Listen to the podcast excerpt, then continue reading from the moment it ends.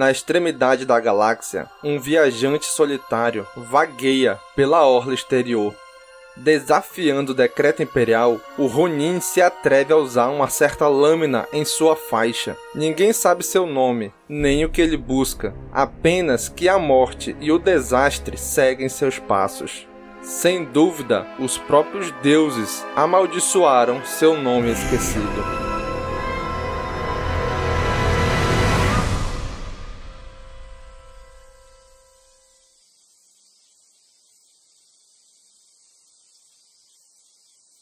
Dois meses depois que o Ronin chegou ao mundo de Jembara, ele ficou sem créditos.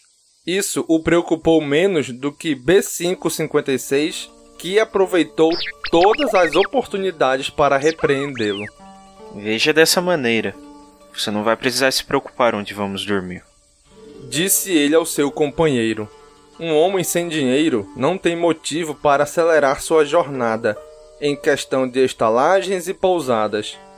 Ele não podia pagar por nenhuma cama.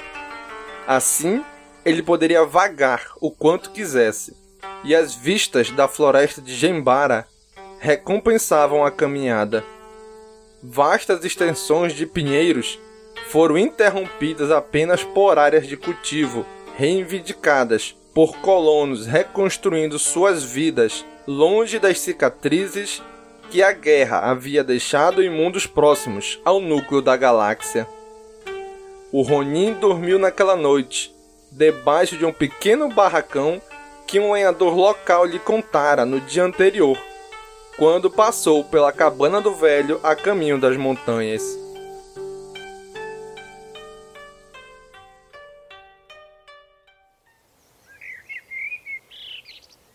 As montanhas, senhor?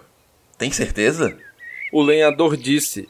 Eles se sentaram na varanda da cabana do homem e compartilharam um bule de chá já antigo. Foi o último crédito do Ronin, mas ele o ofereceu livremente em troca de água quente e companhia. Você vai seguir esta estrada para cima, além do cume. Isso levará a uma vila no vale, se ainda estiver lá. Uma coisa sinistra de se dizer. Para o Ronin, isso sugeria que ele estava no caminho certo. B5 viu a expressão em seus olhos. O próprio olho do droide passou de vermelho para azul sob seu chapéu de palha, enquanto ele murmurava um aviso. O lenhador, que não tinha facilidade com binário, confundiu o som do astromecânico com cabeça em forma de cúpula com nervosismo. Ele sorriu. Haviam quatro vilas lá em cima, pequeno droide quando eu construí minha cabana humilde. Então haviam três, depois duas, agora apenas uma. O que dizem é que irritaram o espírito, um espírito que não gosta de colonos. No entanto, ele acha que os espíritos não se importam com ele. Disse uma voz no ouvido do Ronin. Montanhas são diferentes. O lenhador, que pensava que estava conversando com ele, assentiu sabiamente. B5 girou um olho maligno para se fixar no Ronin, no que provavelmente deveria ser um olhar penetrante. O Ronin fingiu não notar, mas se lembrou de ter cuidado. Ocasionalmente, quando na companhia de outras pessoas, suas respostas à voz eram rejeitadas. Em outras ocasiões, elas não eram, e isso poderia ser muito mal. Se a aldeia nas montanhas ainda existisse, ele logo estaria entre gente nova, e eles pareciam um bando de supersticiosos. Na manhã seguinte, ele espreguiçou o frio de seus membros enquanto se levantava e comeu metade de um bastão de ração de sua bolsa, o último restante. A mastigação foi lenta, com a dor. Ele esfregou a linha de metal velho que sustentava sua mandíbula de orelha a orelha. B5 resmungava com ele o tempo todo, chamando-o de velho e simples. Certamente o droide disse. Seu mestre se lembrava de que ele tinha os meios para adquirir créditos suficientes para financiar sua viagem idiota até que o matasse. Ou, pelo menos, o suficiente para comprar uma prótese mais moderna. Ainda assim, ele acumulou sua generosidade a tal ponto que algum mal vergonhosamente mundano, sem dúvida, o pegaria primeiro. Talvez o frio, ou infecção, ou pior. Você sabe que eu seria mais tolo se tentasse vender um desses. Disse o Ronin, dando tapinhas nos tesouros escondidos nas dobras de suas vestes. Onde eu diria que consegui? Então o que você planeja fazer com seus ganhos, além de coletá-los? A voz perguntou, um tanto amargurada com isso. Ele não conseguiu dar uma resposta, não uma que ela pudesse suportar. Movido por uma culpa reflexiva, ele olhou para dentro do colete longo com capuz que ele usava como uma capa. O hobby pesava o mesmo por pelo menos um ano, quando ele havia adicionado o último item à coleção. Os cristais costurados na roupa brilharam como se o estivessem saudando, deixando escapar reflexos vermelhos que iluminaram seus dedos, exultantes com a promessa de sua atenção. Eles queriam que ele os tocasse, que os pegasse e os desse uso. Ele deixou o manto fechado, os cristais intocados. Aqui estava seu motivo, mesmo que ela não ligasse para isso.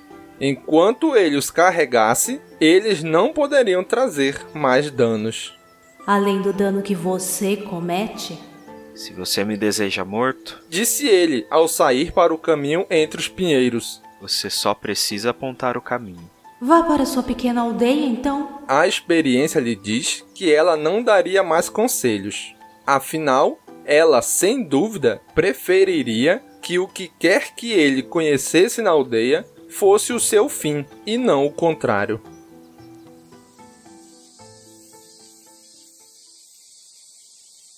O frio da noite transformou-se em primavera quando o sol nasceu. O Ronin parou no cume que dava para a última aldeia deixada nas montanhas, B556 ao seu lado. À distância, na extremidade de um vale cheio de pinheiros, as linhas de uma nave acidentada brilhavam esbranquiçadas. Alguma embarcação elegante e valente, que encontrara sua extremidade de maneira ignóbil na encosta da montanha. Seu casco prateado brilhava como uma estrela sob a forte luz da manhã. Poético, não acha? Eu acho que está quebrada. B5 gemeu, desapontado. Fazendo o que de novo? Não sei do que você tá falando. B5 suspirou tão magnificamente quanto o binário permitia. Juntos, eles seguiram pelo caminho até o último vilarejo nas montanhas. Em algum lugar dentro dele, eles encontrariam a presa do Ronin. Ou não encontrariam nada. Uma parte covarde dele esperava pelo último.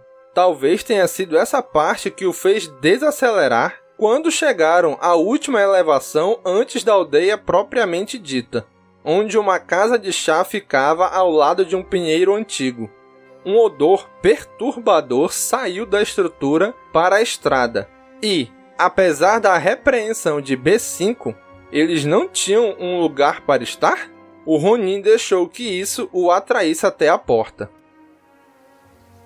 Ele encontrou o lojista, um sujeito sulustano, arrumado, cujas bochechas arredondadas tinham ficado grisalhas com a idade, sentado no chão limpo, mexendo na fiação de um droide de energia retangular e lamentando sua natureza temperamental. A sombra do Ronin assustou o lojista, que se levantou para estudar o estranho. Seus cautelosos olhos negros se ergueram para observar a altura intimidante do Ronin, envolto em uma vestimenta manchada da estrada e até as duas bainhas penduradas visivelmente em sua cintura. Obrigado. Muito obrigado, Forrester.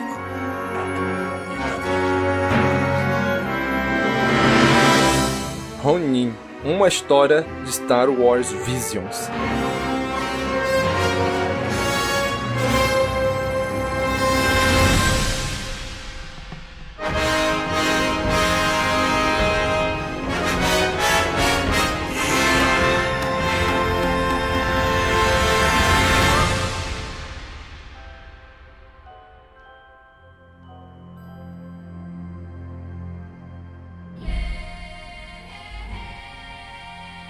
escrito por Emma Mieko Kendon.